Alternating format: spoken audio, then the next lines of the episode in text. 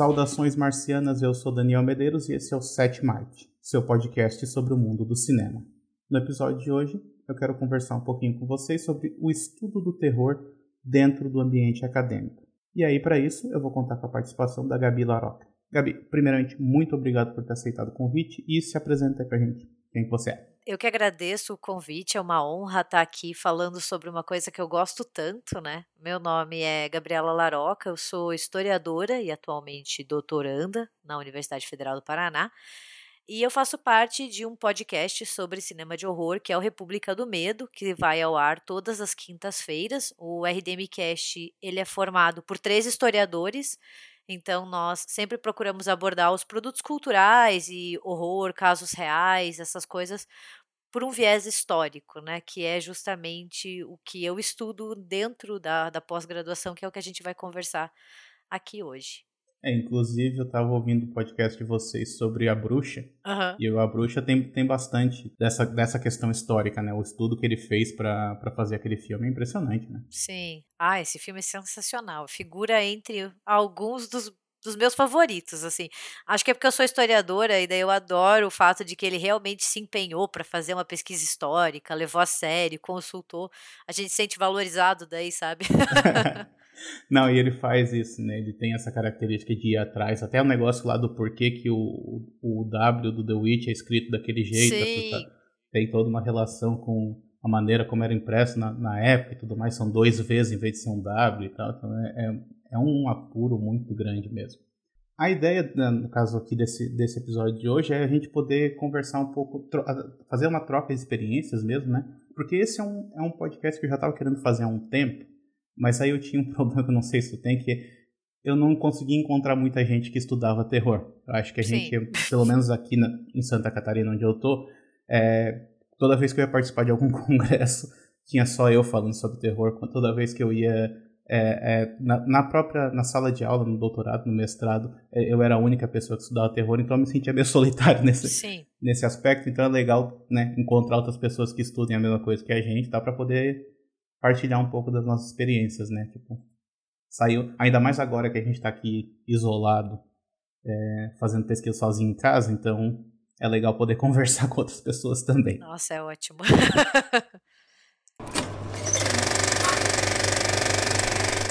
Eu acho que para começar a gente pode falar um pouquinho sobre a nossa experiência mesmo, né? a graduação. Tu, tu estudou aonde? Tu estudou história, é isso?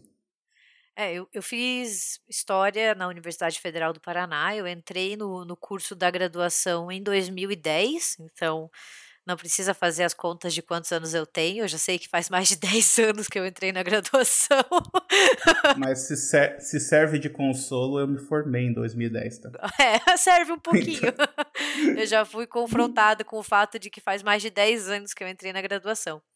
E, e, eu cursei quatro anos, né, que é o curso básico da, da UFPR para História. Na época era licenciatura e bacharelado, então a gente saía com diploma de licenciado e bacharel em História, então presumia ter que fazer uma pesquisa de monografia, né, uma pesquisa que envolvesse fontes e análises de dados. E eu acabei caindo no cinema de horror como fonte histórica, e eu comecei estudando o Massacre da Serra Elétrica e nunca mais larguei, assim. Tipo, foi uma porta que eu entrei ali no final de 2010, quando eu ainda era caloura e fazia parte de alguns grupos de pesquisa, daí tinha que fazer uma pesquisa individual, eu estava meio perdida. Aquela coisa que todo mundo já se sentiu na, na graduação, né? Será que é isso mesmo que eu quero fazer? Será que eu estou no lugar certo? Será que eu escolhi o curso para mim, né? Eu tive essa crise de identidade e o cinema de horror ajudou a me resolver, assim, porque eu encontrei algo que eu gostava muito de fazer. É, e o terror tem essa, essa vantagem, né? Principalmente tu falou, caiu nisso e meio que não sai mais. Uma vez que a gente começa com isso, a gente não, não para mais. Então, não tem, não tem jeito, Sim. é pra vida toda daí. Você sela o pacto. É, eu sempre falo assim, você vende, vende a alma e, e, nunca mais sai, porque eu não sei você, mas eu não consigo me imaginar fazendo outras coisas, assim. Às vezes eu até me irrito, fico saturada, né? Tem épocas que eu não quero assistir tanto, porque eu fico cansada, aquela coisa acaba até borrando um pouco a fronteira entre o entretenimento e o trabalho, né? Você Sim. não sabe muito bem se você está trabalhando, você está assistindo um filme, porque tua cabeça está analisando ali, né? Já pensando nas várias relações. Então tem épocas que, que o amor entra em, entra em crise, mas nunca a ponto de querer desistir, de porque e, e, acho que isso também serve porque o horror é um gênero muito diverso, então tem tantas formas de abordar ele por tantos campos, seja da psicologia, da história, da comunicação, da filosofia, e por, e por tantos subgêneros que parece que nunca esgota. Não, não. Inclusive, é, tu falou aí da questão da psicologia, principalmente a leitura da, pela psicanálise, diria, eu diria que é o caminho mais comum, né? Inclusive, ultimamente eu estou tentando fugir disso, tentar fazer outras leituras, porque justamente para ampliar né, a, a, leitura sobre o terror, né, para contribuir de alguma maneira para isso, fazer com que a minha pesquisa contribua de alguma maneira. É, eu me formei em cinema mesmo, aqui na Grande Florianópolis, na, na Unisul, na Universidade do Sul de Santa Catarina. Na época era comunicação social com habilitação em cinema e vídeo. Depois aí o cinema se tornou um curso próprio e tal. Uh, e de certa maneira eu meio que nunca saí da Unisul, eu fiz o, acabei fazendo mestrado lá também e o doutorado. É, e continuo lá até hoje, né? Eu até tentei sair em certo momento, porque eu, quando eu resolvi fazer o mestrado, eu tentei, mas não deu. Eu, eu, me puxam de volta, né? É, o, o pacto é... não libera a gente. não, porque assim, justamente porque eu tive muito dessa dificuldade de eu queria pesquisar terror. Eu falei, ah, eu vou, se eu for fazer é, mestrado e doutorado, eu vou querer fazer no terror. Porque uma coisa que sempre me falaram quando eu falava que eu queria entrar no, no mestrado, por exemplo. Sempre falava, escolhe alguma coisa que você realmente goste, mas você goste mesmo. Você vai ficar dois anos em cima daquilo, e se tu não gostar de verdade, tu vai desistir na metade do caminho, porque vai ficar muito é chato. Então, a única certeza que eu tinha é que eu queria estudar terror. E eu fui atrás de algum lugar para poder estudar. E aí eu, o, o local para onde meio que todo mundo vai aqui é para a UFSC, né, para a Federal de Santa Catarina, porque eles têm dentro da literatura, se eu não me engano, das letras, eles têm uma linha de pesquisa que é a imagem e que daí meio que agrega tudo, todo mundo que quer fazer uma coisa diferente de literatura. Eu não nem, nem lembro se eu tentei para lá, mas eu tentei para o Desk, porque ah, na, na estadual aqui, né? Porque a UDESC ela tinha um curso de artes visuais. eu pensei, artes visuais está mais perto do, do, do, cinema. eu não sabia que artes visuais é outro nome para artes plásticas. Então, na verdade, está bem longe do cinema. Sim. Eu cheguei a, a fazer um, um processo seletivo para lá, mas meu Deus, fui muito mal nisso, porque tipo é outra língua, assim, é outro, é outro mundo. Eu até estudei para a prova, mas não sabia porra nenhuma, sabe? Mas aí, na época, eu conversei com um professor de lá para ver se ele teria interesse em me orientar e tal. Ele falou: olha, eu posso até te orientar na parte de realismo, que era uma coisa que eu tava trabalhando, que eu queria trabalhar, né? Mas na parte de cinema eu não tenho como te orientar porque eu não tenho conhecimento nenhum. Então sugiro que tu encontre um co-orientador. Aí nisso eu recorri a uma professora minha da graduação, perguntei para ela, poderia fazer a co-orientação para mim? Ela topou. E aí quando eu não passei lá no processo seletivo para o Desk, eu né, voltei a falar com ela porque na Unisul, ela dava aula na Unisul, no programa de pós-graduação em Ciências da Linguagem ali, e aí ela falou, ó, se quiser vir para cá, você concorre a algumas bolsas que eles estavam disponibilizando ali na época, e você pode ser orientado por mim, e a vantagem é que você não precisa falar sobre outras coisas que não seja sobre cinema. No caso da UDESC, eu tinha que incluir alguma coisa das artes plásticas e do realismo na pintura, uns negócios assim que eu não entendia porra nenhuma só para poder me encaixar naquela, naquele curso, sabe? Então eu tava tentando me empurrar no negócio, quando na verdade, como eu disse, daí acaba sendo puxado de volta para a Unisul, porque a Unisul, na verdade, se encaixava melhor no que eu queria fazer. É, eu eu sempre fiquei na história. Eu me graduei em história e daí eu fiz mestrado em história e agora estou terminando doutorado em história. Então eu também uhum. fiquei ali na, na UFPR por algum bom tempo, né? E, e acho que a gente que estuda horror se sente um pouco sozinho, porque existem muitos estudos sobre cinema dentro da academia, né? Falando especificamente é, sobre a história, a, a relação entre história e cinema ela vem desde a década, final da década de 80, então assim, ela já é bem consolidada, com grandes nomes, historiadores e historiadoras que levantam essas questões de como usar cinema como fonte histórica, como aprender o passado com o cinema. Mas pouco se fala sobre cinema de horror. Então, essa foi uma dificuldade que eu encontrei que eu tive que muito suprir sozinha, a partir de pesquisas e de muita bibliografia para construir uma teoria e metodologia própria, porque a gente não tem muitos historiadores ainda falando sobre o uso do cinema de horror como fonte histórica. Né? A gente geralmente foca para outros gêneros audiovisuais, tipo filme histórico, né, ou o filme de romance de época e assim por diante. Então essa foi pelo menos uma dificuldade que eu encontrei, que você falou ali de como a gente vai encontrando, ah, o professor falou que não pode me orientar, né? Então, assim, quando eu comecei uhum. o mestrado, por exemplo, a minha orientadora, ela falou, ó, eu, eu sei a parte de história das mulheres que a gente vai trabalhar, gênero, mas o horror é mais um, um campo que você vai ter que desbravar. Se vira aí. Mas acho que a gente aprendeu bastante juntas, sabe? Eu sinto muito uma orientação de, de dupla, assim, que eu ensino para ela a parte do horror e ela me devolve com a questão da história das mulheres, teoria feminista e assim por diante. É, eu ia te perguntar isso mesmo, eh, na questão da, da, da tua orientadora, porque é a mesma do, do mestrado também? É, eu, é, na graduação eu fui orientada por um outro professor, Uhum. Daí, a partir, quando eu fui fazer uma, o processo seletivo do mestrado, eu queria ir para a área dos estudos de gênero e sexualidade, sem deixar o, o horror de lado. Então, eu queria trabalhar com representação feminina, cinema do final da década de 70 e início dos 80 nos Estados Unidos, com essas questões de corpo, representação, gênero, violência. E eu procurei uma professora, a qual eu já conhecia na graduação, e e eu lembro que ela tinha alguma, alguns artigos sobre Alien. Isso me chamou muito a atenção quando eu estava na graduação. Assim, eu fiquei muito enlouquecida. E eu lembrei dela, que ela tinha essas perspectivas de análise de filmes né, a partir do gênero. Então eu perguntei para ela se ela topava me orientar. E ela gostou do assunto, gostou do tema, me orientou no mestrado e, no, e agora também no doutorado. É porque essa relação com com orientador, com orientadora é essencial, né, para pesquisa, assim, tipo, é, porque, né, é a pessoa que tá, como tu falou, tá, tá ali do teu lado, né, tá ali muitas vezes aprendendo contigo, então você tem que ter uma relação muito boa com o seu orientador, senão a pesquisa não vai adiante, não adianta. Sim. Então é por isso que é legal, tipo, como eu disse, é a dificuldade, como tu falou, de, de como não tem muita gente que pesquisa sobre isso, também quando você vai né, procurar um orientador alguma coisa, você não às vezes não vai cair em alguém que meio que te sobrou para aquela pessoa, sabe? Tipo assim, não tem ninguém, ah tá, então eu deixei que esse aí eu, eu faço. Mas é muito mais legal quando você tem essa troca assim, tipo de, olha, né, gostei desse tema, já trabalhei com um tema similar, vamos, vamos aprender juntos aqui, né?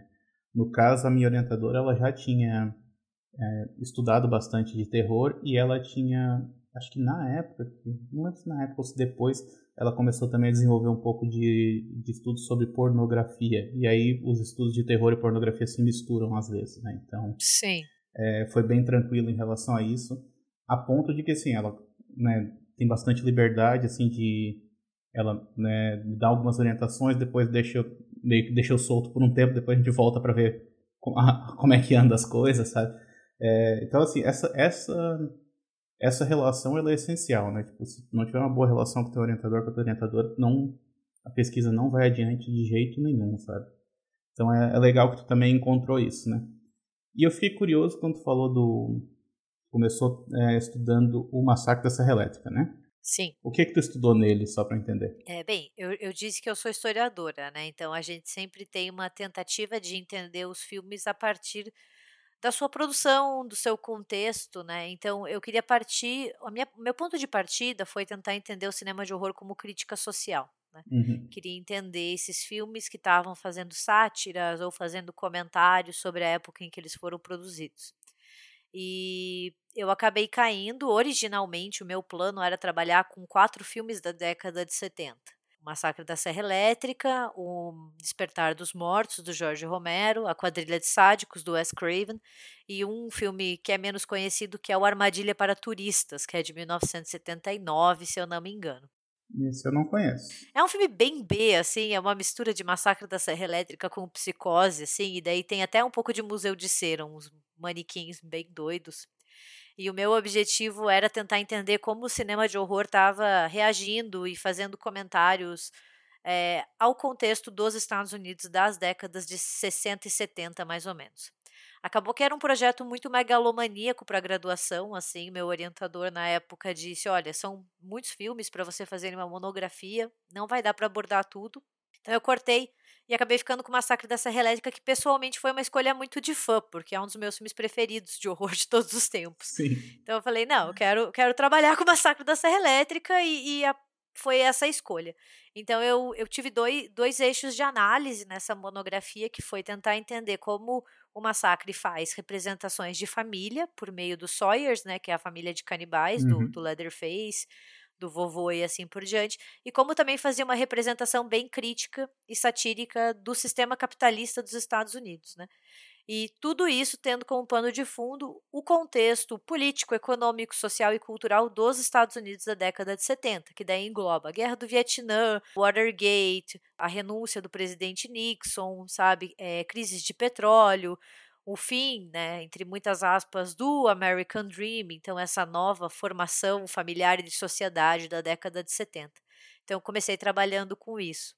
É bem interessante, eu já, eu já trabalhei, eu já passei pela década de 70 na, nas pesquisas que eu fiz, principalmente na pesquisa do, do mestrado, porque eu fiz meio que um apanhado histórico dos 100 anos, da, 100, 120 anos né, de história do cinema. Então, e o cinema ele meio que vai se renovando a cada década, assim, você vê a diferença muito grande Sim. entre o cinema, por exemplo, da década de 50, da década de 60, depois da década de 70. A década de 70, principalmente, né, que para mim é a, é a época mais criativa que o cinema já teve, assim, Hollywood principalmente, né, porque teve ali a ascensão da nova Hollywood.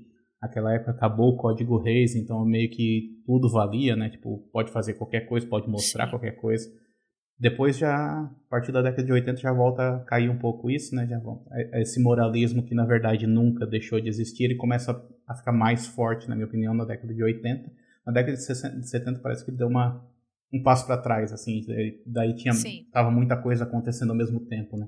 E eu acho uma época sensacional mesmo. Eu acho que e tu escolheu uns filmes violentos pra caramba também, né? Tipo, é de propósito essa escolha da violência? Foi, eu queria trabalhar muito com essa ideia de um Estados Unidos devorando a si mesmo, sabe, uma violência interna pelo meio, por meio do massacre, por meio. Eu acabei, eu não cheguei a estudar esses outros filmes porque eu deixei eles dentro de uma gaveta e acabei partindo para o mestrado para outra coisa. Quem sabe, uhum. assim que eu uhum. defender o doutorado, eu não volte para eles, né?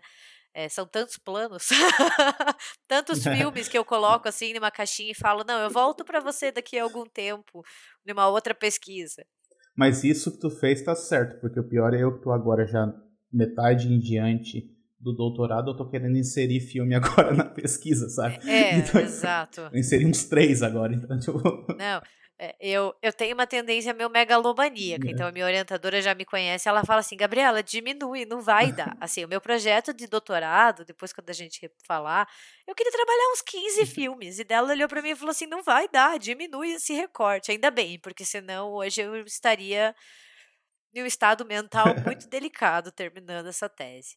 Mas eu acabei ficando só com o Massacre mesmo, mas eu gosto bastante desses outros filmes, assim, acho Quadrilha de Sádicos do, do Wes Craven, um filme muito bom, mas a, a violência, ela foi proposital, assim, meio que foi um eixo, né, condutor que eu escolhi esses filmes para tentar entender essa como se fosse essa panela de pressão que os Estados Unidos foram na década de 70, né, com tantas tensões internas e externas, né, o fim da guerra do Vietnã que meio que evidenciou que eles não eram essa o país mais poderoso, né, do mundo. Eles eram, mas também acabaram tendo o orgulho muito ferido, né. sim, né? Sim. Eu queria mostrar como esses filmes eles direcionavam uma atenção muito para o interior, né, dos Estados Unidos, nas famílias, nessas sociedades, nesses grupos e até mesmo assim como o horror que esses filmes passam é um horror causado pelo contexto, né, da época.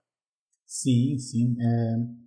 Tem um documentário chamado American Nightmare, que é o pesadelo americano, não sei se já visto esse, que eles, fa eles, fazem um comparativo justamente das cenas dos filmes e cenas do, do jornal da época, sabe? Tipo, ah, a cena do. Não é do, do quadrilha de sádicos do Craven, do anterior, o Last House on the, on the Left. É, né? aniversário macabro, aniversário maldito. Aniversário macabro. Peraí, agora me deu. Acho que é macabro. Macabro. Tem uma cena também que eles executam a, a menina num, num lago, assim, uma coisa assim, que é um negócio que parece ser bem gratuito. Daí eles comparam com uma execução que tinha aparecido no jornal algum um tempo antes, sabe? Então, tipo assim, tá tudo ali, né? Tá Sim. Tá tudo.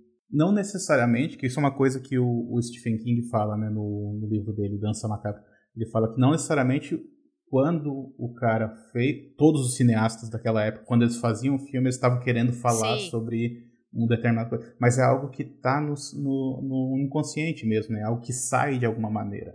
Porque tanto, ele até usa o exemplo, e aí seria da década de 50, que é o Vampiros de Almas. Que o, ele diz que assim, que o Vampiros de Almas ele pode tanto ser é, visto como uma alusão, tipo, positiva do comunismo quanto negativa, sabe? Então, tipo assim, depende de quem está lendo o filme. Mas a, a, leitura, o filme permite esse tipo de leitura porque ele está falando sobre aquela época, aquele conflito, aquele, aquele medo, aquele, tudo aquilo estava presente naquela época, né?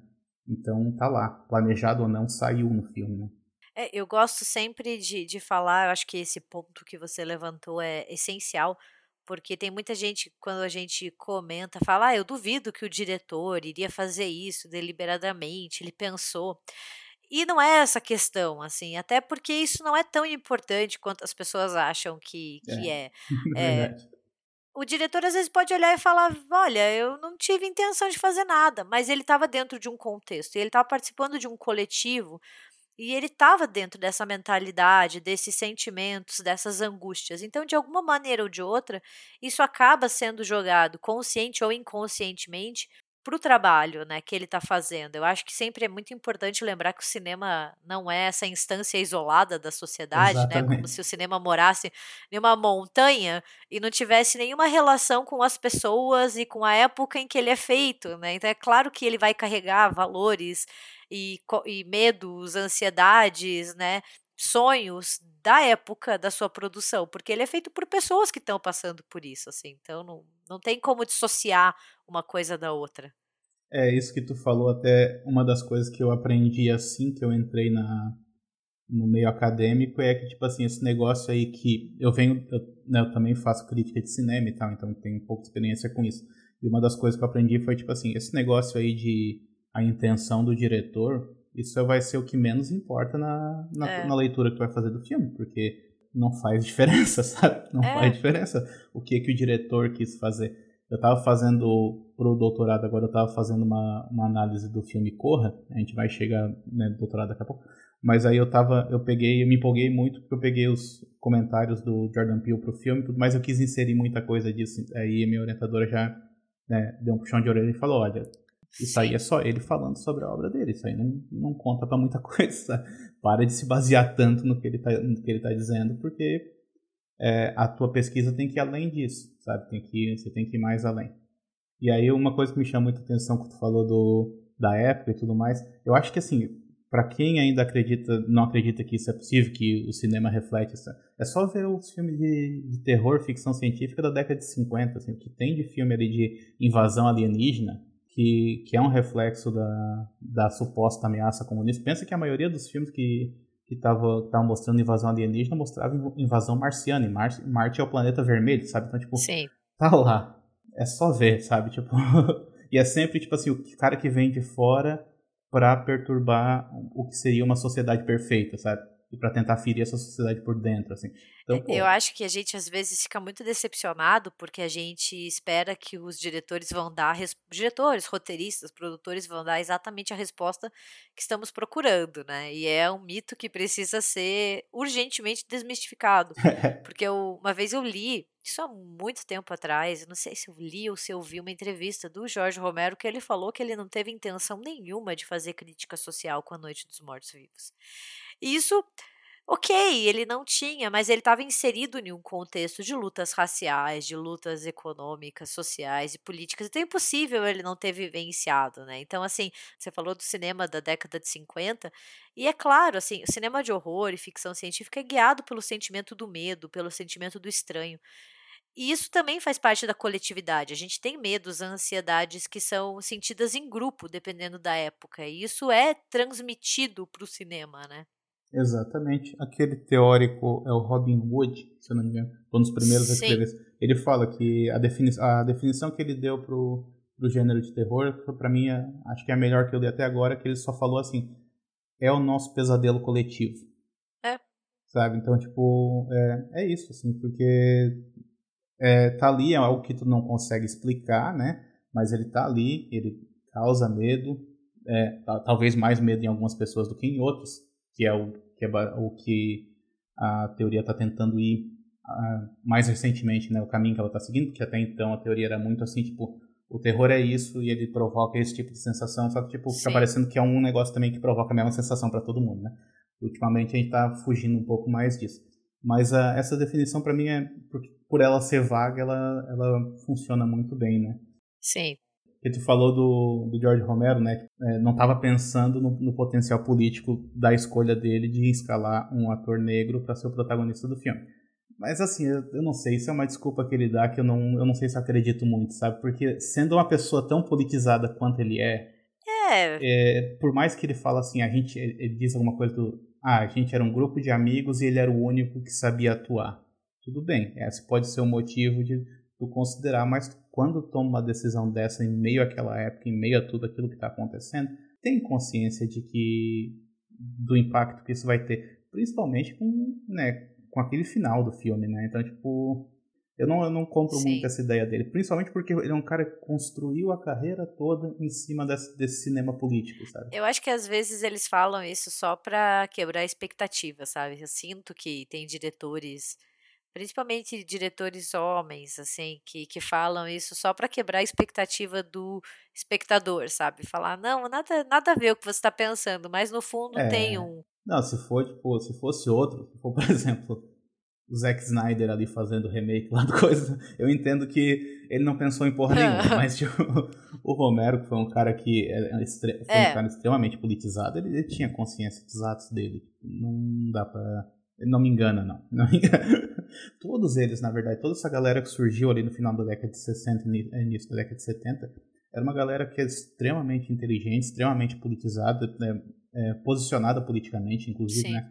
E eles fazem, é um, por exemplo, a primeira vez que eu, que eu ouvi o Wes Craven falando, é, tu leva até um susto, porque ele é um cara, ele parece ser um cara, tipo, super simpático e tudo mais, mas você vê os filmes dele de início de carreira, é um negócio pesado pra caramba. Daí tu vai ver, tipo, e ele, ele é o oposto do, do que era aquele cinema dele, sabe? Ele, é uma, ele era uma figura tão simpática, assim, dá um estranhamento, assim. E aí você vê que é justamente por isso. Ele é esse cara politizado também que tá colocando tudo isso nos filmes dele. É, né? o Wes Craven, ele é que nem o Sean Cunningham, né? Eles, inclusive, saem do, do cinema pornô. Eles trabalharam anteriormente é, em, em, filmes pornô. Então eles carregam um pouco dessa violência erotizada, sexualizada nesses primeiros filmes. O Aniversário Macabro é um nítido, assim, nem parece o mesmo Craven que a gente vê em Pânico, por exemplo, na década de 90. Ele Ah, não, mas ali é Ali é uma reinvenção já, né? É, é que ele é um, um, cineasta que sempre conseguiu se reinventar muito. A gente vê isso nas décadas, né? Se você vai olhando ele na década de 70, 80, 90,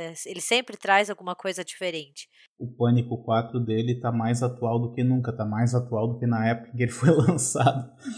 Com certeza. Nossa, eu revi esses dias e eu pensei, meu Deus, esse filme é muito bom. Eu já tinha gostado quando eu assisti no cinema, mas toda a questão da rede social e do estrelato e da fama, você fala, meu Deus, eles acertaram em cheio. Dez anos um atrás. tema que não envelheceu, não envelheceu, continua extremamente atual. É impressionante, isso é impressionante. E aí, no, no mestrado, então, pesquisou o que no mestrado? Então, eu terminei. O, o, mestrado ele foi um gancho, né, que surgiu com a monografia. Isso é muito comum. Eu sempre falo para as pessoas não se desespere. A gente vai chegando no fim, no fim de uma pesquisa, geralmente começa assim, meu Deus, o que eu vou fazer? Não tem, mas de repente surge uma luz, assim, né, e algum caminho se abre. E como eu estava estudando com o massacre da Serra Elétrica e o massacre é conhecido por ter uma das primeiras garotas finais, que é a Sally Hardest, né? Eu comecei a questionar muito assim, porque o Massacre da Serra Elétrica ele não é um filme que tenha uma violência de gênero direcionada, né? Ele não tem uma violência às mulheres específica, ele tem violência às pessoas, né? Todo mundo ali, aqueles jovens hippies, são encarados como um bando de carne para aquela família que está na beira da estrada. Não tem muito que uma distinção. Uhum. E a partir dessa pesquisa começou a me surgir muitas inquietações de como a gente teve uma virada no final da década de 70 para o começo de 80, com a ascensão dos slashers, que foi esse aumento de uma violência violência contra as personagens femininas, né? Seja muito aquele tropo do ah, mostre seus seios e morra, né? Ou aquela ideia do ah, você fez sexo, você morre. Uhum. Então eu comecei a perceber como esses filmes começam a ter uma carga muito mais conservadora, né? Muito mais moralista. E, e, eu, como historiadora, novamente voltei para o contexto de produção dos filmes. Então, daí, década de 70 e 80 dos Estados Unidos, que a gente tem umas guerras culturais bem fortes, né? Entre esse, assim, a década de 70 vem no embalo dos anos 60, com o hippie, com os movimentos sociais, né, o feminismo, o movimento negro, o movimento gay e assim por diante. E na década de 80 a gente tem um plano político, cultural, social, todo um conservadorismo, encabeçado principalmente pelo presidente Richard Nixon e por grupos né, chamados de direita cristã, são grupos religiosos que fazem lobby no Congresso, são contra medidas alcançadas na década de 70. E comecei a ficar muito chocada como o cinema de horror começou a beber muito dessas guerras culturais, né? E dialogar com, esses, com essas ansiedades, com essas disputas. Então eu acabei estudando três filmes no, no mestrado. Eu peguei Carrie a Estranha, de 76, do Brian De Palma, porque eu estava muito interessada nas personagens femininas que, que uhum. Carrie tem, né? Toda essa imagética da menstruação, de um poder feminino pelo corpo. Obviamente, Halloween, de 78, que é o grande. Se a gente tem um nascimento, entre muitas aspas, dos slashers está ali em Halloween, pelo menos essa consolidação desses dessas ferramentas narrativas e, e peguei o Sexta-feira 13 de 1980, tentando entender justamente essas questões de gênero e sexualidade, junto com uma análise da época, né, uma análise histórica do contexto. É, é uma época muito boa também, né? E, aí esses filmes, pô, estudar Halloween eu acho sensacional. eu, tô, eu tô estudando Halloween tangencialmente agora porque eu tô, eu tô pesquisando sobre o o It Follows, o Corrente do Mal. Uhum. E ele é um filme que ele lida bastante com a história do, do gênero de uma maneira geral, assim, né? Então, e ele bebe muito uhum. na fonte do Halloween, ele bebe muito na fonte do Carpenter de uma maneira geral. E todo esse, esse cinema que veio antes dele, ele traz tudo para para aquele filme, inclusive é, referências visuais, ele traz e coloca lá também, cabendo no filme ou não cabendo, tá lá. Mas tem cena do, do It Follows que ele, que ele copia mesmo, tipo, o mesmo quadro, o mesmo enquadramento, o mesmo posicionamento dos atores do Halloween. Então, eu acho o Halloween sensacional. É, eu, eu tive uma overdose de, de Halloween, assim, ainda é um dos meus filmes favoritos, gosto muito, mas é que nem Carrie é estranha, eu fiquei muito tempo sem assistir, porque eu não aguentava mais depois do, do mestrado. Eu falava, gente, eu não quero mais assistir, eu conheço esse filme do começo ao fim, eu conheço todas as falas, eu não aguento mais, assim. Me chamaram para um cine debate uma vez numa universidade para falar sobre Carrie. E claro que eles passaram o filme e eu só pensava assim: socorro, eu não aguento mais. Eu gosto muito, o filme é muito bom, não estou entrando nesse mérito, mas eu não aguento mais assistir. Eu acho que esse é um dos problemas de trabalhar com cinema, no geral, porque você é. assiste uma, duas, três, quatro, daí depois, você, além de você assistir, você vai trabalhar com a narrativa, com as imagens. Então, assim, é como se você assistisse de novo, né? Toda vez que você trabalha, ah, você assiste sim. de novo. Tem horas que não dá mais, assim, você não aguenta. Não, não, eu tenho, eu tive isso também que. Porque aí, por exemplo, no mestrado, eu resolvi trabalhar com cinco filmes. Eu estava falando sobre realismo, daí eu falava, ah, vou falar sobre realismo, falar sobre found footage Aí pensei, falar sobre a bruxa de Blair, mas a bruxa de Blair ele já é, tipo, o bruxa de Blair é meio que deslocado no tempo, né? Porque, tipo, ele acontece e meio que demora ainda um tempo até o found footage de fato se estabelecer, tipo, demora ali uns 8 anos, 7, 8 anos até o found footage se estabelecer. Então, tipo, não teria muito o que falar e já foi muito falado sobre a bruxa de Blair. Eu pensei, vou falar então sobre o Atividade Paranormal. Só, tipo, tem cinco filmes, tá ligado? Tirando aí os dois spin-off. Eu falei, não, vou falar sobre spin-off, tipo, já tá, tá bom, né? Pelo menos tu escolheu três filmes bons. Porque eu fui, peguei uma atividade paranormal e é, porra, aqueles quatro é. e cinco lá, aquilo de lá complica, sabe? Tipo, e daí tu tem que é. demandar a mesma atenção, sabe? Tipo, tem que, tem que tratar como se fosse o melhor filme do mundo, por mais que não é. seja. E tem horas que você não aguenta mais, assim, não, não tem como. Eu, eu passei muito tempo sem assistir Halloween. Acho que eu fui rever ele ano passado durante a pandemia, assim, de 2020, porque me deu saudades, mas isso é raro, porque Sexta-feira 13 é outro que eu não assisto mais, assim. Sexta-feira 13 eu consegui ver no cinema, teve, passou numa daquelas é, sessões do Cinemark, assim, que é tipo de clássicos, coisa assim. E aí me chamou muito a atenção essa a questão da trilha sonora, porque acho que o som tava mais alto também, e ele tem um negócio assim, um som meio, meio pungente, assim, né? Que ele parece estar tá te perfurando, assim, então gostei muito. É como eu tive essa experiência no cinema, também não, não senti muita necessidade de retornar, sabe? Porque não vai ser a mesma é. coisa. É, mas é, é o, o problema, assim, né? É o que a gente tem que pagar para trabalhar com o que a gente gosta. Depois de um tempo você volta, você consegue assistir, mas. Tava até querendo assistir Carrie, o filme, o outro filme esses dias, então quem sabe eu já tô um pouco curada. O filme é bom, eventualmente tu vai voltar para ele. É. Ainda mais Halloween, tipo, vai sair um novo Halloween agora, então, tipo, pode reacender essa vontade de, de rever o Halloween também e tal, né? Acho que é esse ano que sai esse novo, né? Então. É, era para ter saído em 2020, né? Agora ele tá é. para outubro de 2021. Sabe-se lá se vai continuar assim, se vai ter lançamento em casa, ninguém sabe muito bem, né? Torcemos para que o filme não fique parado muito tempo e acabe até perdendo um pouco o contexto, relevância. Tu, o que, que tu achou desse, desse último que saiu, então, do David Gordon Green? Eu gostei muito. Eu fui no cinema assistir, eu saí assim muito satisfeita. Eu, eu gostei demais deles terem ignorado as sequências.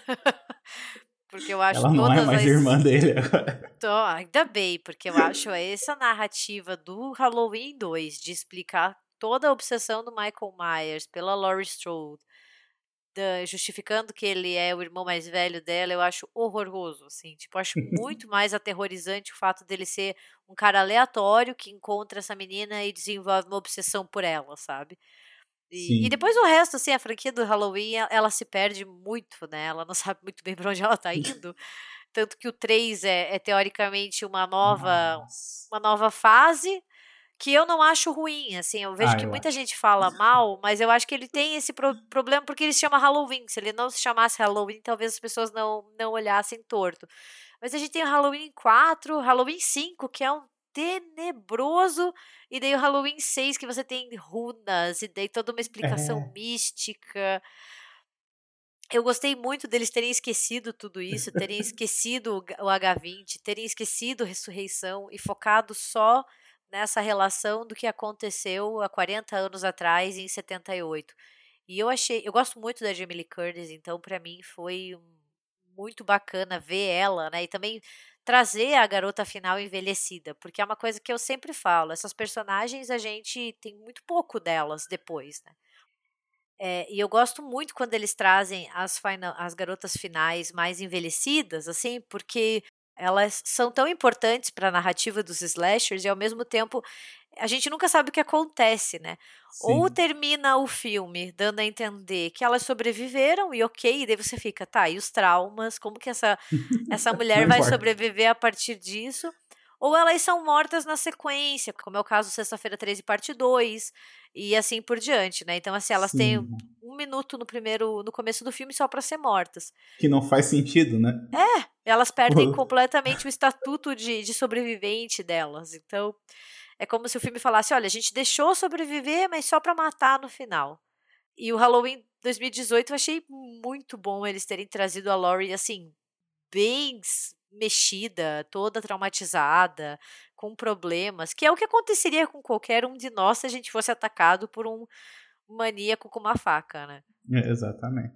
E uma das coisas que eu gostei muito, assim, muito nessa nesse, nesse novo filme é uma cena assim simples que é quando mostra ele caminhando por dentro do o Michael Myers caminhando por dentro de uma casa assim que ele passa daí acho que tem um bebê é, chorando e ele olha para o bebê Sim. E, e isso ali é, é simples mas assim tu não via muito disso nos outros filmes. Porque normalmente ele aparecia do nada né? Tipo tu tá acompanhando tu tava acompanhando a vítima e do nada ele aparecia ou ele tava lá longe assim. Mas tu Sim. acompanhar ele em movimento enquanto ele tá andando por dentro de uma casa e tudo mais, tipo, me pareceu uma, uma mudança legal, assim, que o que esse filme faz é tentar, é justamente tentar mudar, né, tentar fazer um negócio diferente, ao mesmo tempo sendo referente ao, ao, ao que veio antes, então tem aquela cena inicial ali da, da abóbora é, enchendo de novo, né, tipo assim, é. é olha, eles esmagaram essa franquia, a gente vai tentar encher ela de novo, deixar voltar ao normal. Né? Sim. Tem várias referências, né? O filme tem várias e várias referências ao original de 78, enquadramento, algumas cenas que eles meio que recriam. É, eu acho, eu gostei muito, gostei demais quando assisti, assim, para mim, principalmente por trazerem a Jamie Lee Curtis de volta, né? E trazerem ela como uma Laurie, assim, pronta para encarar ele, mas também vendo tudo o que aconteceu com a vida dela por causa desse encontro.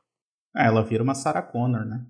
Exato. É, é, eu fiz esse paralelo, inclusive, é. no RDM Cast, que é essa tendência que a gente de ver de, de mulheres mais velhas.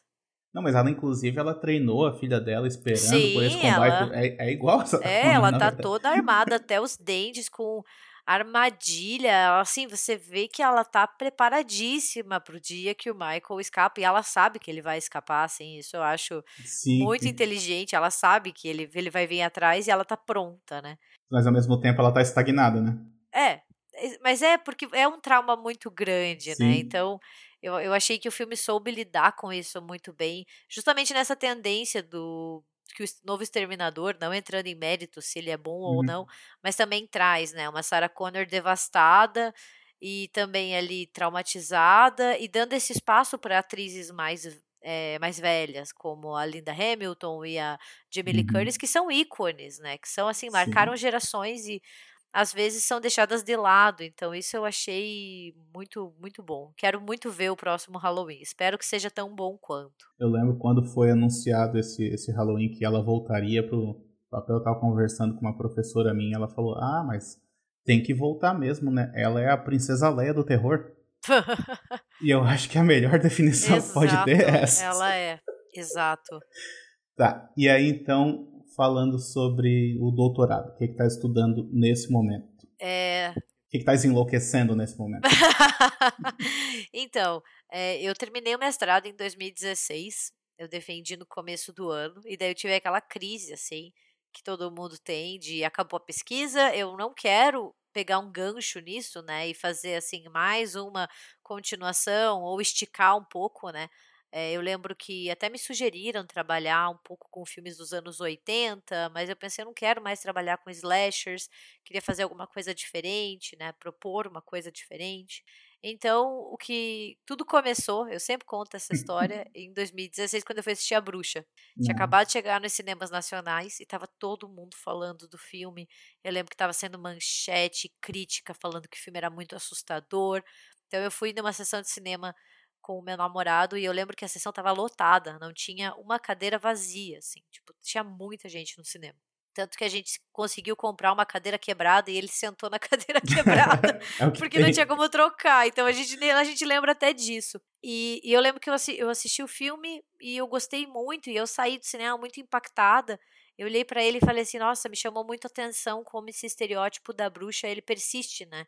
Então, assim, a gente está em pleno século XXI e a gente ainda está assistindo filmes sobre, teoricamente, uma coisa que aconteceu ali no século 16 e 17, essa coisa da bruxa satânica. E a partir disso meio que plantou uma sementinha na minha cabeça, sabe? Eu fiquei uhum. pensando, nossa, mas cinema de horror é, é, o gênero onde as bruxas são mais malignas, né? São onde elas são mais atreladas ao demônio. Você raramente tem essa ideia da bruxa quanto uma mulher perseguida, né, como uma mulher injustiçada. Sempre elas são más, né? Elas sempre têm uhum. responsabilidade. Elas nunca são vítimas. Elas sempre ali têm um pacto com o diabo. Elas têm poderes mágicos. Isso começou muito assim a me deixar inquieta. E eu comecei a pesquisar, assim, fazer um levantamento de, de filmes e acabei percebendo que esses filmes com bruxas satânicas, eles explodiram na década de 60, principalmente com a maldição do demônio do Mario Bava, né, o Black Sunday. Uhum. Que é aquele de lá começa com a máscara aqui do... Sim. Ah, tá. Nossa, essa que, cena. Que chama A Maldição do... Ele, ele tem, assim, ele é um filme que tem, que tem uma tradução no Brasil que chama A Maldição do Demônio ou A Máscara de Satã. Hum. E daí tem um outro filme italiano que não é do Mario Bava, que chama I Lunghi Capelli della Morte, que se chama A Máscara do Demônio. Então, assim, é uma confusão completa de tradução. Então, eu sempre penso que o do Bava é A Maldição do Demônio e o outro é A Máscara do Demônio. E os dois são com a Barbara Steele. Então, Ah, tipo, é, é ajuda, muito né? fácil de confundir. Mas eu pensei nisso, assim, e daí eu fui atrás e comecei a ver desses filmes e comecei a perceber que, sei lá, tinha alguma coisa muito. Uma tradição aí, sabe? Pensando desse, desse estereótipo da mulher má, que não era invenção do cinema, mas que a gente encontrava na modernidade, na construção da bruxa, né? Nessas teorias da bruxa demonolátrica. E eu fui atrás da minha orientadora de mestrado, perguntei para ela se ela tinha interesse em fazer uma pesquisa que fizesse meio que um paralelo, assim, uma ponte de como o cinema traduz ou como o cinema se encontra com conhecimentos mais antigos que ele, com linguagens mais antigas, né, e reformula para o século 20 e 21 a partir da figura da bruxa. E ela topou. Então eu fiz um projeto e daí foi um esforço, assim, porque eu tive que voltar para a história moderna. E eu sempre fui uma historiadora da contemporaneidade. Então eu tive que voltar para a história moderna e medieval para entender a construção da bruxa ao mesmo tempo que ficar na contemporaneidade com os filmes de horror da década de 60. Nossa. Então foi mais ou menos isso, assim, que eu estou terminando agora em breve espero poder mostrar para as pessoas.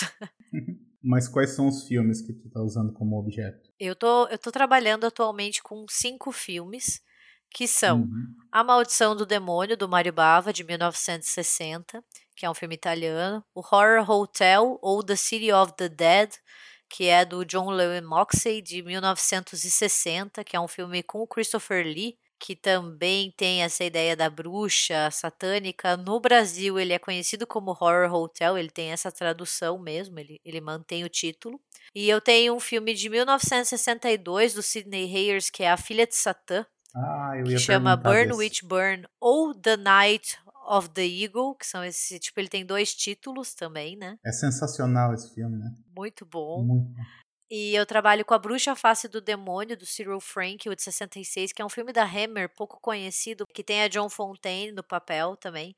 E para finalizar, eu escolhi um filme menor que chama The, The She Beast, que é do Michael Reeves, que é o mesmo diretor do Caçador de Bruxas, com o Vincent Uhum. Price, que é um filme de 1966. Então, assim, eu procurei pegar esses cinco filmes para tentar equilibrar filmes de grande orçamento e filmes melhor recebidos com filmes menos recebidos e com um orçamento menor, para mostrar que a bruxa ela é o interesse do cinema de horror, seja ele mais independente, seja ele de cineastas mais consolidados como Mário Bava, ou de estúdios maiores como a Hammer, né? Uhum. Mas e uma- agora me surgiu uma dúvida. Tu falou que tem essa ascensão aí na década de 60, principalmente, né? Por que a década de 60? Tipo, tem a ver com, por exemplo, a revolução sexual que estava acontecendo nessa época? Tem uma relação, assim, alguma coisa? Tem, pior Hum. que tem. Assim, eu acredito que tenha, é a defesa que eu faço, né? Uhum. para um recorte, porque a gente vê assim que a década de 50, por exemplo, a gente tem bruxas, a gente tem bruxas na história do audiovisual inteira, né? Seja com Haxan lá na década de 20, passando pelo Mágico de Oz, elas sempre foram um objeto de consumo, né? Seja assim por filmes grandes como o Mágico de Oz, seja com filmes menores, né? E é no horror que ela vai encontrar muito essa ascensão. Mas no cinema de horror, assim, é- a década de 60 é muito marcante porque é meio que em paralelo a um fortalecimento do movimento feminista que vai explodir na década de 70, obviamente. Mas que esses filmes trazem sempre bruxas assim, como mulheres gananciosas por poder, por Uhum. superioridade. Elas querem fazer de tudo para viver eternamente ou para subjugar os outros. Então, assim, tem esses paralelos que mostram que os filmes também estavam interessados no que estava rolando fora da tela, né? Eu acho que isso é o mais importante. Então eu justifico o meu recorte da década de 60 por isso, né? Porque é muito significativo quando a gente olha como a década de 60 e depois a década de 70 vai ter muito assim bruxas misturadas com satanismo, rituais mais satânicos, possessão demoníaca, a gente vê que elas acabam entrando nesse nessa temática. Mas na década de 60 elas reinam muito absolutas assim. É, é de chamar a atenção. Ah, é, é isso que eu ia perguntar também, porque eu não vi todos esses filmes que trabalhando. É, a minha dúvida era se a maneira como elas são retratadas, né? Tu falou dessa questão de que Hollywood está observando isso, e aí a minha dúvida é, porque, tipo assim, Hollywood é gerida por homens, né? Sim. Então a dúvida é se eles estavam observando isso e estavam com medo do que estava acontecendo É, ou se ainda assim ainda estava um pouco mais aberto para essa discussão. Eu acho que, que é meio que aquilo que a gente estava falando de como o cinema ele pode captar inconscientemente, né?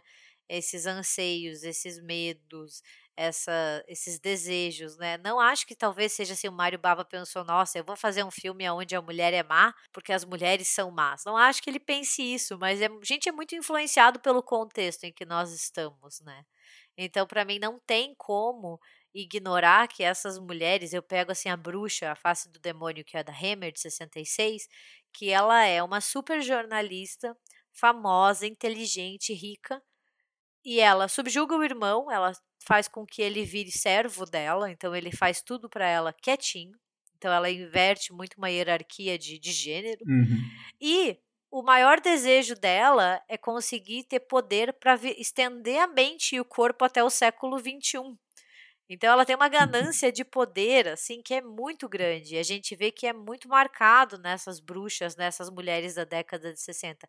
Não tem como a gente não pensar que está rolando um paralelo, assim, de um feminismo representado pelos seus detratores, né? Ó, são as ah, mulheres é, são é seres instáveis. As mulheres são seres instáveis. E assim, pode ser novamente uma coisa muito inconsciente, né?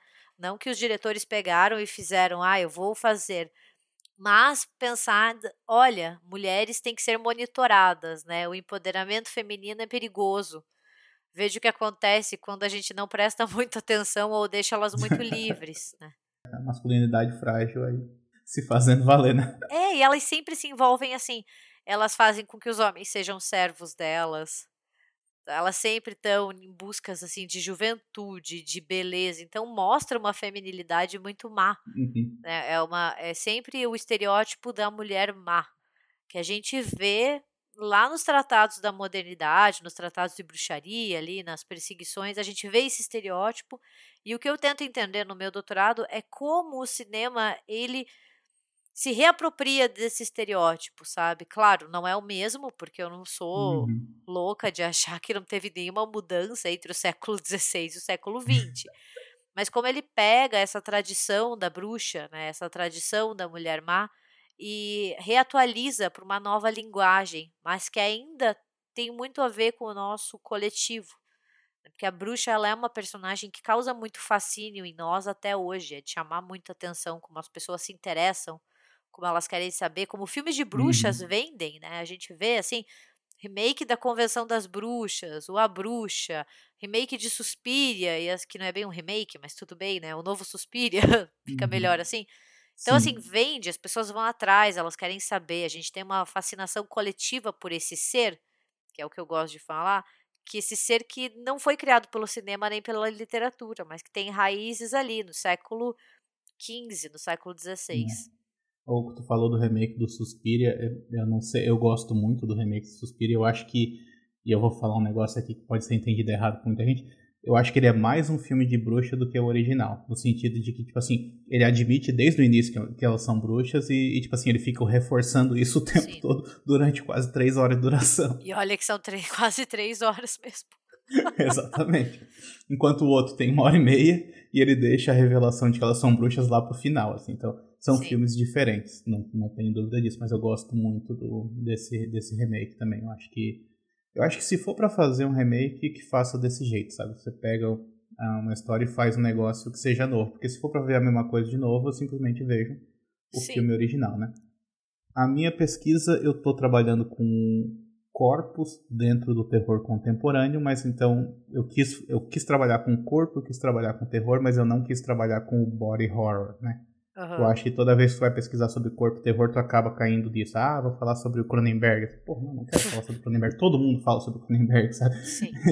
e tem, eu, e, é, e principalmente quando se cai nessa, nessa pesquisa sobre o Cronenberg, mais se cai nesse, nesses, nessa teoria meio monolítica assim de que ah, o, o, o body horror é isso porque ele funciona dessa maneira e funciona assim para todo mundo. Daí eu, eu quis ir para um outro caminho, tipo assim, olha, existem diferentes corpos no cinema de terror, principalmente no cinema de terror contemporâneo, que está muito mais aberto para diferentes corpos agora.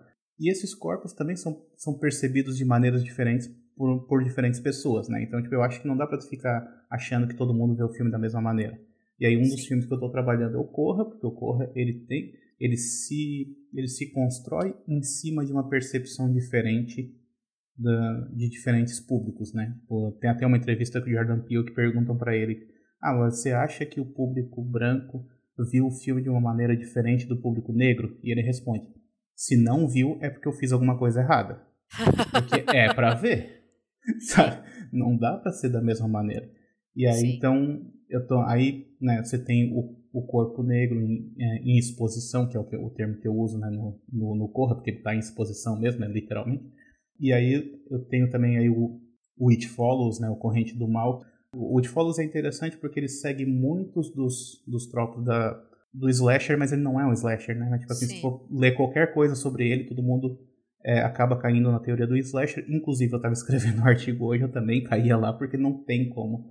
Porque tá, ele parece muito, né? Mas ele, mas ele foge em outros aspectos. É porque ele vai para uma, uma pira muito sobrenatural, né? Assim, ele, ao mesmo tempo que ele paga uma homenagem ao Halloween, ele se afasta do slasher. Ele se afasta. Porque tu conta nos dedos quantas mortes tem no filme, por exemplo. É, é, é até o mesmo jeito que das mortes, até a estrutura narrativa do filme para mim não lembra em nada slasher, por mais que tenha, né, que nem você mencionou todo aquele grande amor a Halloween, mas você tem, não tem uma estrutura narrativa, você não tem esse assassino mascarado que você que tá escondido por trás da câmera, né? É muito diferente. E aí o que eu acho que, né, aí se encaixa também na minha pesquisa, como eu tô falando sobre corpos e tudo mais, tu não tem um corpo único pro, pro assassino, né? Ele troca de corpo, ele vai, ele é um só, Sim. mas ele tem várias formas. Então, ele vai assumindo diferentes formas ao longo do filme.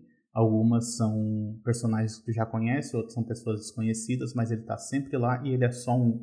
Então tem muito né, a ser pesquisado a respeito disso, porque é uma mudança muito grande em relação ao, ao gênero, principalmente por causa da maneira como ele trata a sexualidade, né? Porque daí uma leitura mais superficial vai dizer que, ah não, então ele está falando sobre a mesma coisa que a década de 80 falava sobre o perigo do sexo e o sexo equivale à morte e tudo mais. E assim, na verdade, ele vai por um outro caminho. Ele bota isso na superfície, só que ele não está querendo dizer que, ó, é, é, isso então, tipo, então não pode fazer sexo e tudo mais, porque os quando a gente fala, por exemplo, da Final Girl, da, da garota final, uma das coisas, das características da, da Final Girl não é necessariamente o fato de que ela não faz sexo, mas também de que ela é virgem, né? Tipo, a virgindade é importante. E no It Follows, a virgindade não é um não é um tema, sabe? Tipo assim, todos os personagens ali já são sexualmente ativos. Então, essa questão da, da, da virgindade como salvação não, já não funciona ali. E aí, o que eu entrei em algumas teorias que eu, que eu que eu pesquisei, eu estava revendo hoje, é de um, uma espécie de um potencial queer que o filme tem. Queer, queer num sentido assim de ser mais aberto, assim, sabe? Tipo, ele fala assim, por exemplo, se, se, se aqueles jovens se organizassem para meio que ficar fazendo sexo entre eles ou fazendo sexo com responsabilidade com outras pessoas, tu ia passando a, a aquela ameaça adiante e ela ia se perder no meio do caminho, porque, tipo assim, ela não ia mais saber para onde ir, sabe?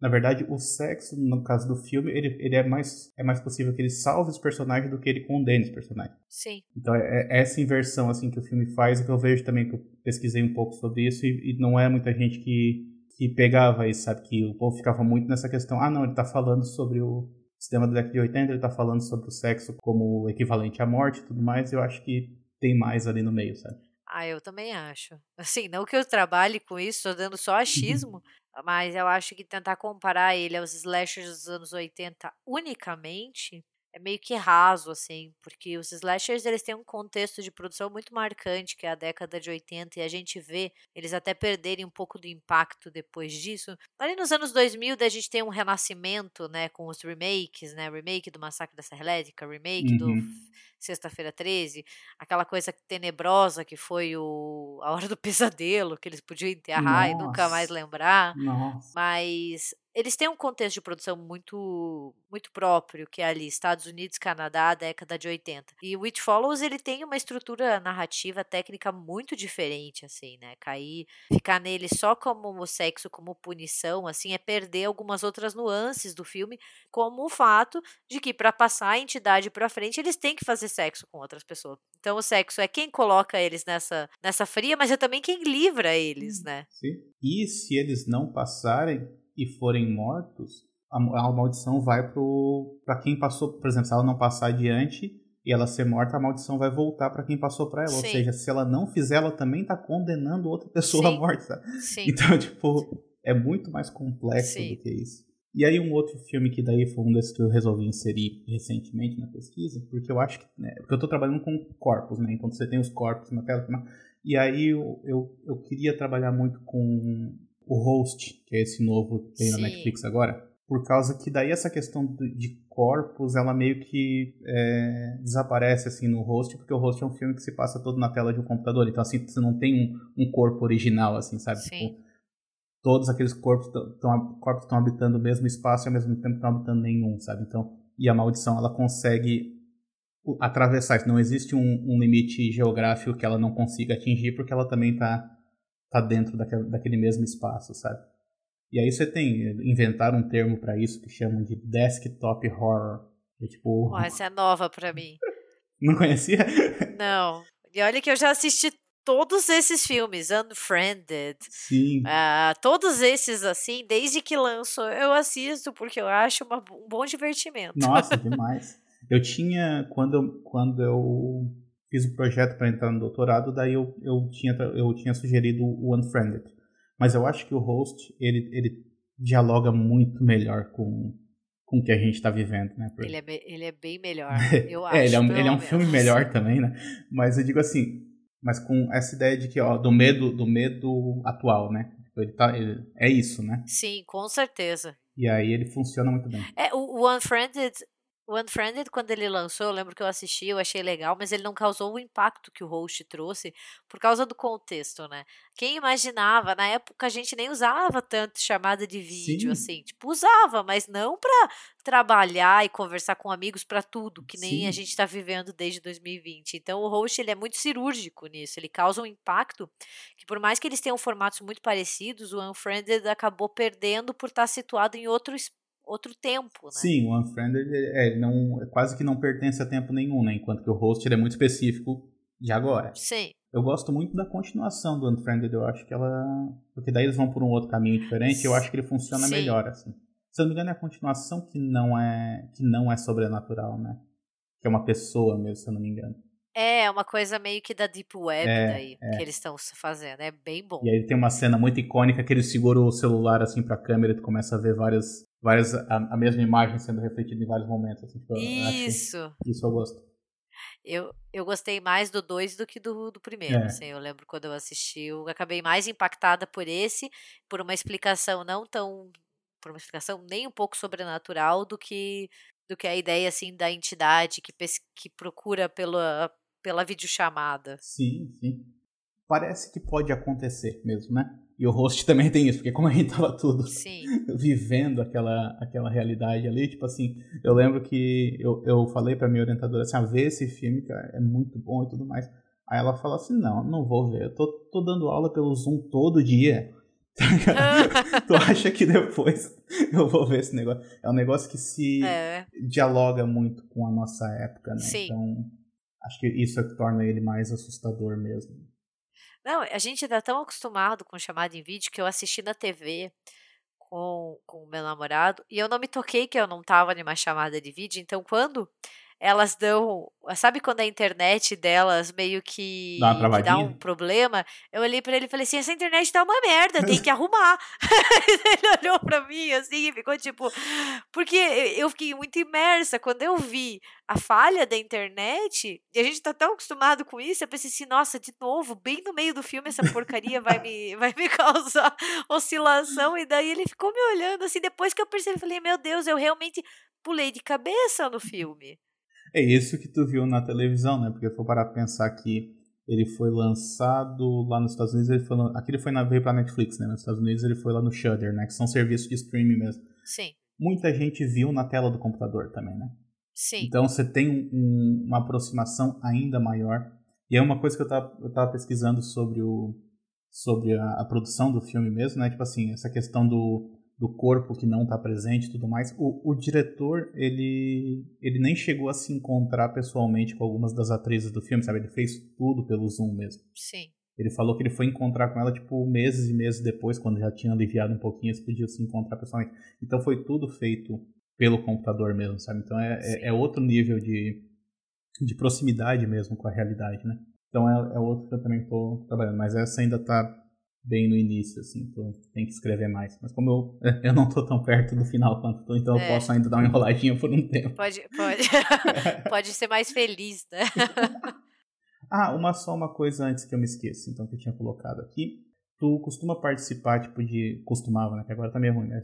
Participar de eventos, tipo, congressos e coisas assim, para apresentar teus artigos? Sim. E como é que sim, era a recepção? Sim. Porque tipo, tu ia são eventos, né, são abertos para várias, várias temáticas, Sim. daí tu chega lá falar sobre terror. Como é que era o...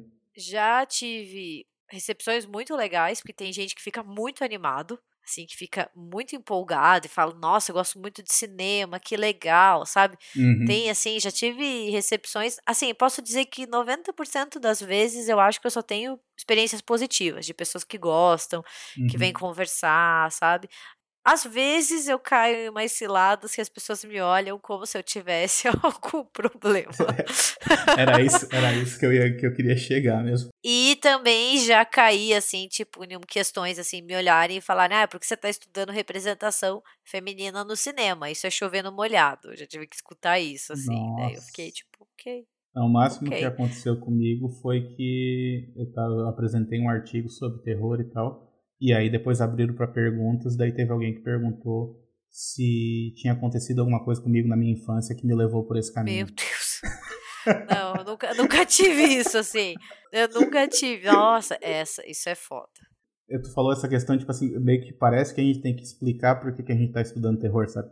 Sim. Enquanto que qualquer outra pessoa que está estudando qualquer outra coisa, tipo no cinema, não precisa dar explicação Sim. nenhuma, mas a gente tem que ter um bom motivo para isso. Sabe? Sim, é como se você estivesse tentando colocar alguma coisa que não se encaixa, né? Exatamente. Mas eu também acho, por um outro lado, que o horror ele causa muito fascínio. E as pessoas ficam muito animadas Sim, quando elas descobrem que a gente estuda cinema de horror. Então elas ficam tipo, meu Deus, que legal, quero saber mais disso, porque eu gosto, sabe? Ai, porque eu assisti tal filme. Então eu vejo que tem uma receptividade muito grande, muito, muito interesse, assim. As pessoas mostram que eu vejo uma, uma abertura, sabe? Eu, eu, tive muitas experiências positivas, na grande maioria uhum. das vezes, tirando algumas uhum. pessoas que. Mas, porra, chovendo molhado aí é foda, né? É. É, entra por um ouvido e sai pelo outro, assim, também, porque não dá para deixar abalar, mas. Não, mas, porra, vai comentar e, tipo assim, é isso que a pessoa comenta, sabe? Então não fala nada, né? Ah, mas as pessoas comentam, ah, só, só vê internet, é. né?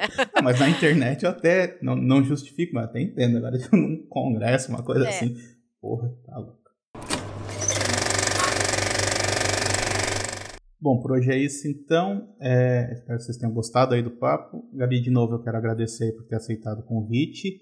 E deixa aí tuas, tuas redes sociais, onde é que o povo pode te encontrar também. É, eu que agradeço o convite, foi um papo muito bom. Sempre bom encontrar outros colegas que também pesquisam este gênero que amamos tanto. Às vezes nos Exatamente. irritamos um pouquinho, mas nos sentimos menos sozinhos. É, Para quem tiver interesse, eu tô tanto no Twitter quanto no Instagram, no arroba Gabi M. Laroca com dois Cs. E também tô toda quinta falando sobre cinema de horror no República do Medo. Vocês nos encontram no Twitter, RDMcast, no Instagram República do Medo e no nosso site, que é o republicadomedo.com.br. É isso aí. Se você gostou do programa, eu convido vocês também a acessar o site www.setmart.com. Dúvidas, críticas e sugestões pode mandar e-mail para contato@setmart.com e acompanhe a gente também nas redes sociais, Twitter underline setmart, Instagram arroba setmart, facebook.com barra setmart.